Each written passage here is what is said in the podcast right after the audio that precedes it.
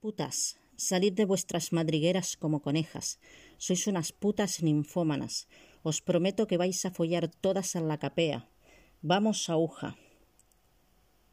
A este tipo de ultrajes son sometidas desde hace años las residentes del Colegio Mayor Universitario Santa Mónica por parte de los universitarios del Colegio Mayor Privado y Religioso Elías Aguja.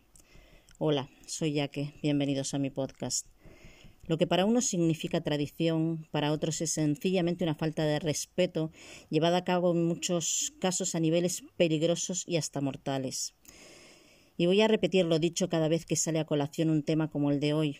Muchos son los españoles que critican a los americanos como tantos quieren parecerse a ellos las novatadas hechas por los antiguos estudiantes residentes en los colegios mayores americanos hacia los recién estrenados universitarios que nos muestran las películas dirigidas al público joven son las que copian, llevan a cabo y suben a las redes los jóvenes de este país bajo la mirada impasible de profesores y decanos. ¿Y por qué las autoridades de los centros no toman cartas en el asunto? Pues por una sencilla y única razón, el dinero. Si miramos por encima y sin detenernos, podemos pensar que la única diferencia entre el Colegio Mayor Universitario Santa Mónica y el Colegio Mayor Universitario Elías Aguja es, que el primero es solo para chicas y el segundo solo para chicos. Podemos creer también que en todo lo demás coinciden, por ejemplo, en que los dos son privados, religiosos y adscritos a la Universidad Complutense de Madrid, que las cuotas mensuales de los dos centros superan los mil euros, con una diferencia de 100 euros menos en el Santa Mónica. Sin embargo, cuando ahondamos un poco más, vemos que las diferencias son unas cuantas, grandes, pero sobre todo son misóginas y machistas. Visitando el sitio web del Colegio Mayor Santa Mónica, con lo primero que me encontré fue con un comunicado de la dirección en el, que, en el que expresan su malestar por los hechos ocurridos el domingo 2 de octubre y que dice textualmente Lamentamos que estudiantes universitarios no respeten los derechos inherentes a la igualdad y a la dignidad de todo ser humano. Luego, en su escueta presentación, solamente mencionan que se rigen por la legislación reguladora de colegios mayores, los estatutos de la Universidad Complutense de Madrid, por los estatutos propios y por el reglamento interno también que está fundado y dirigido por la Congregación de Agustinas Misioneras, comenzando a funcionar el, día 1 de octubre de 1969. Por otra parte, según entras a la web del Colegio Mayor Elías Aguja, junto a su logo pone en letra grande un hogar, un colegio mayor, una gran familia. Un poco más abajo mencionan que está gestionado por los padres agustinos y continúan diciendo Elías Aguja, un lugar donde vivir. Siéntete como en casa con las mejores instalaciones a las que disponer de un ambiente óptimo de estudio, practicar tus actividades favoritas y pasarlo bien con tus compañeros. Y tanto que lo pasan bien. Además, nuestros servicios como el comedor, la lavandería o la limpieza de habitaciones harán tu día a día más fácil. Descúbrelos todos dos centros que se fundaron prácticamente al mismo tiempo. El Elías Aguja comenzó a funcionar tan solo treinta y pocos días más tarde, el 6 de noviembre de 1969. Seguramente sería para acabar de completar el equipo de trabajadores extra que necesitaban los chicos y no porque el número de plazas en el colegio masculino superara o supere al, de las chicas, no, ya que el colegio femenino cuenta con casi 50 plazas, plazas más, sino porque los servicios incluidos a las cuotas merman significativamente para pagar tan solo 100 euros menos de cuota. Y ahora paso eh, a explicar en qué consiste la desigualdad. Las normas del Elías Aguja. Solo tienen una que dice que los colegiales tienen el derecho y el deber de cooperar y participar en las actividades culturales y demás manifestaciones de la vida colegial. Normas del Santa Mónica. Lo primero, que la dirección del Colegio Mayor considera el estudio como un deber fundamental de la universitaria, por lo tanto, una condición imprescindible para asegurarse su estancia y permanencia en el centro. También deberán presentar una ficha académica junto con una declaración jurada de las calificaciones obtenidas en los meses enero, febrero, mayo y junio y el expediente recibido de la universidad en la que se han matriculado. Mentir en estos puntos es motivo de expulsión. Aceptación por escrito de los fines, normas reglamentarias y régimen económico del centro Las cuotas anuales comprenden los nueve meses del curso académico que se abonarán por trimestres siempre durante la primera quincena del primer mes, mientras que la fianza y la, reserva de plaza se abonarán en un plazo de dos días, contando desde el momento en que se informe a las colegialas la admisión al centro.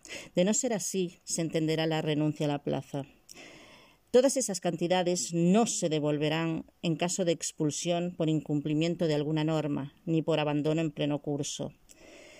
Otras causas que pueden incurrir en la no renovación de la plaza o la expulsión del colegio son la violación sistemática del reglamento, una actitud persistente de descontento con las normas de convivencia, no aprovechar de, forma ejemplar el curso académico, falta de integración en la comunidad colegial, faltas públicas de moralidad, dormir fuera del centro sin la autorización de los padres y de, la, dirección, criticar de forma persistente e injustificada y faltar al respeto a la dirección, colegialas o personal del centro fumar en espacios cerrados, incluidas habitaciones, y con respecto a las novatadas dicen textualmente las novatadas están rigurosamente prohibidas. La infracción de esta norma se considera falta grave y puede dar, dar lugar a la expulsión del colegio mayor. La pensión incluye tres comidas al día. Los domingos y festivos no se darán cenas.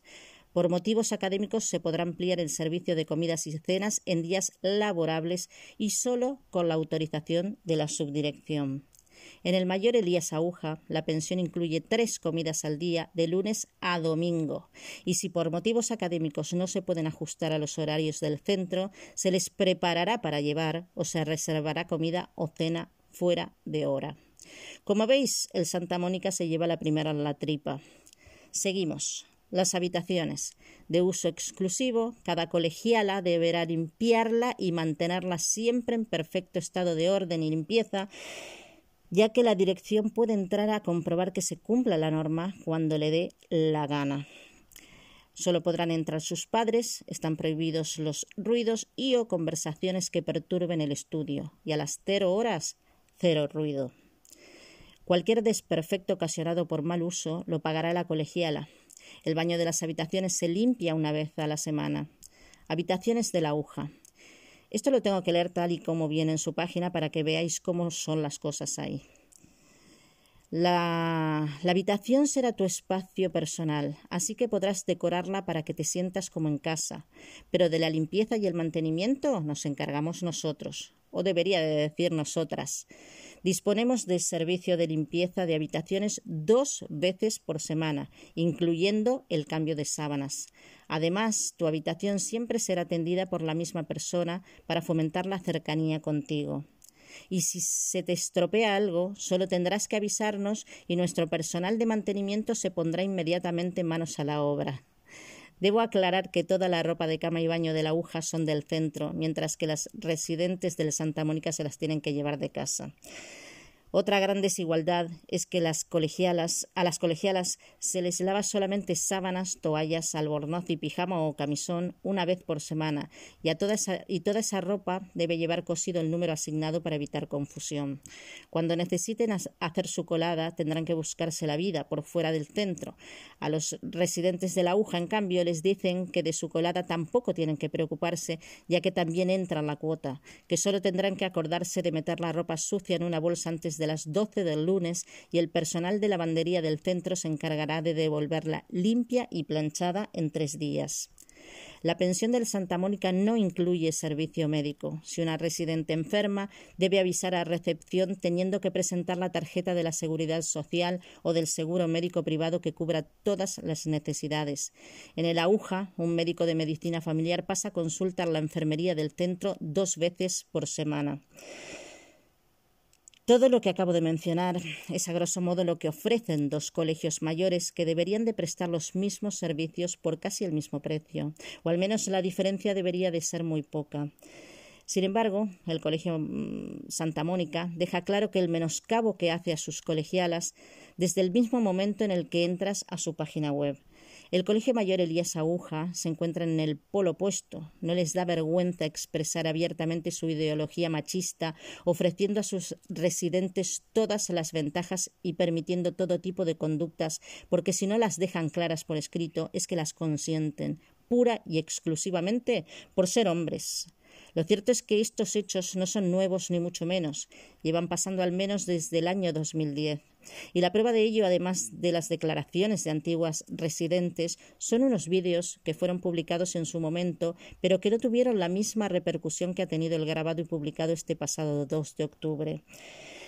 La parte increíble de estos hechos reales es el apoyo ofrecido por las llamadas mónicas putas a los babosos del Elías Aguja. La mayoría de las residentes del Santa Mónica que han sido entrevistadas por los medios estos últimos días coincidieron en que los medios, los políticos y la sociedad han sacado de contexto los hechos protagonizados por sus amigos del Colegio Mayor Aguja, sus amigos. Bueno, mejor dicho, hemos sacado de contexto, yo me incluyo en la sociedad. Y no me parece nada bien todas estas cosas. Y no voy de puritana ni mucho menos.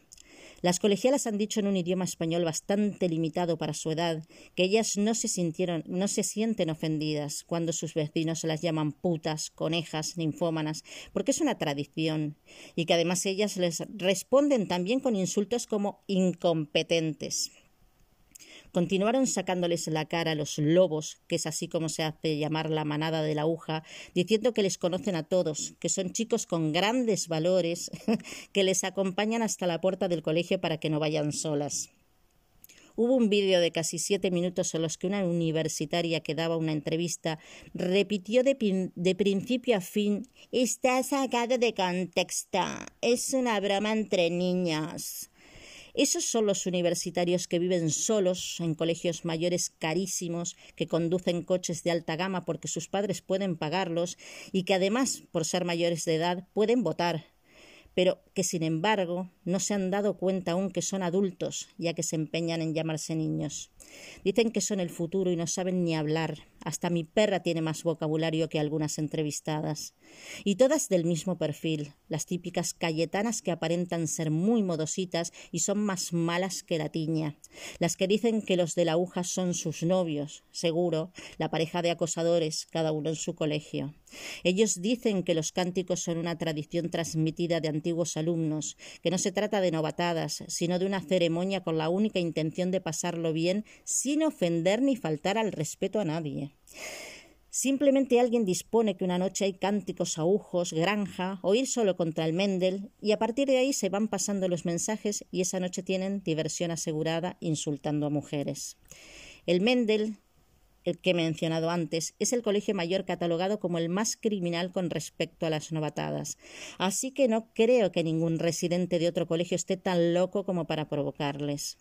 Hace dos días encontré un vídeo de hace más de siete años en el que el programa Equipo de Investigación intentó entrevistar a los rectores de los colegios mayores donde más novatadas se hacían y todos los habitantes de la ciudad universitaria que eran preguntados les mandaban al Mendel. Cuando llegaron allí, paraban a los chicos que andaban por los aledaños para preguntarles y todos se negaban a contestar. En un momento uno de ellos gritó No te preocupes, que no voy a decir nada. La periodista salió en busca de la persona a la que iban dirigidas las palabras, y lo que pasó a continuación fue como estar viendo una película de pandilleros, os lo juro. El tipo que estaba escondido amenazando a los chavales para que no hablaran con la prensa, entró al colegio mayor, se ve que para dar el aviso, y al volver a la calle les dice a los periodistas que se vayan, que son los pesados, que están todos los días ahí. La periodista le dice que está haciendo su trabajo y que quiere saber si se hacen novatadas ahí, ya que le han dicho que es el colegio más conflictivo, y él le dice que no es así. Ella pregunta si es veterano o novato y el pieza, porque es que hay que ver las pintas de criminal que tiene, le dice que no le va a contestar porque eso no es asunto de ella. Y se da la vuelta para marcharse cuando la chica le dice que va a hablar con el director. El chulo, el chulo se gira y riéndose y masticando chicle como un rumiante le dice a ver si le conceden una entrevista y acto seguido se mete al colegio y les espera desafiante. Y seguro que el día que salió el, programa en antena, la familia del mafioso se habrá sentido tan orgullosa de su querido pandillero que habrán pasado una maravillosa noche de fiesta, palmas y tablao. La periodista y el cámara, según traspasan la puerta del colegio, son avasallados por la portera que les cierra el paso y les dice con muy malas formas que se vayan a la calle, que ahí no pueden entrar, que el director no está y que ha llamado al subdirector para que salga y hable con ellos. Total que la reportera y el cámara se quedan esperando un buen rato en la calle hasta que se dan cuenta que les han tomado el pelo y que no va a salir nadie y deciden marcharse. Imagino que con miedo a que el ficha de antes reúna a su pandilla y les hagan desaparecer.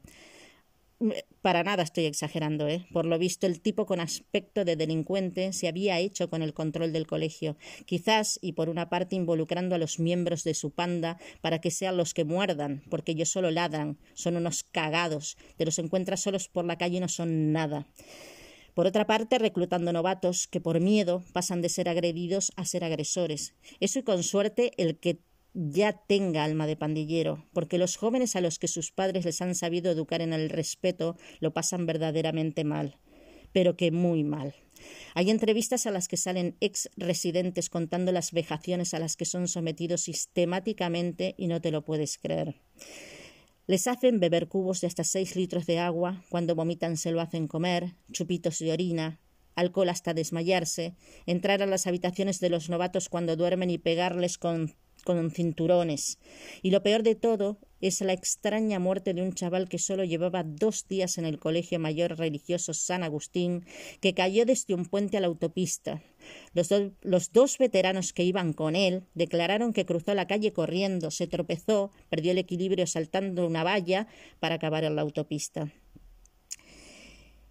Y como dije al comienzo de este episodio, todos estos actos criminales que jamás deberían ocurrir ni en centros de enseñanza ni en residencias de estudiantes ocurren gracias al afán de dinero de ciertos grupos elitistas.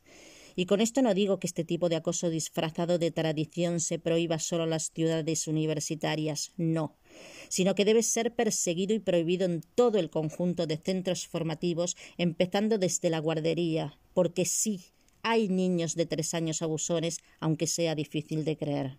Y por supuestísimo que los padres que van de modernos y de amigos de sus hijos, que dejen ya de hacer el ridículo y les enseñen lo que significa respeto, porque con una buena base de educación en el hogar difícilmente pasen cosas como estas.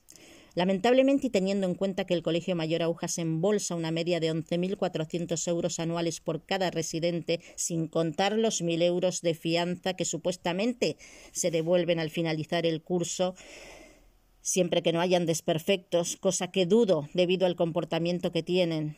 ¿Cómo pueden pretender que algún alumno sea expulsado, haga lo que haga? 11.400 euros más las fianzas que no se devuelvan, más los extras que pagarán por los caprichos que no están incluidos en la cuota, más las donaciones que cobran de los padres de los más criminales para tapar algún negocio que no salió del todo bien.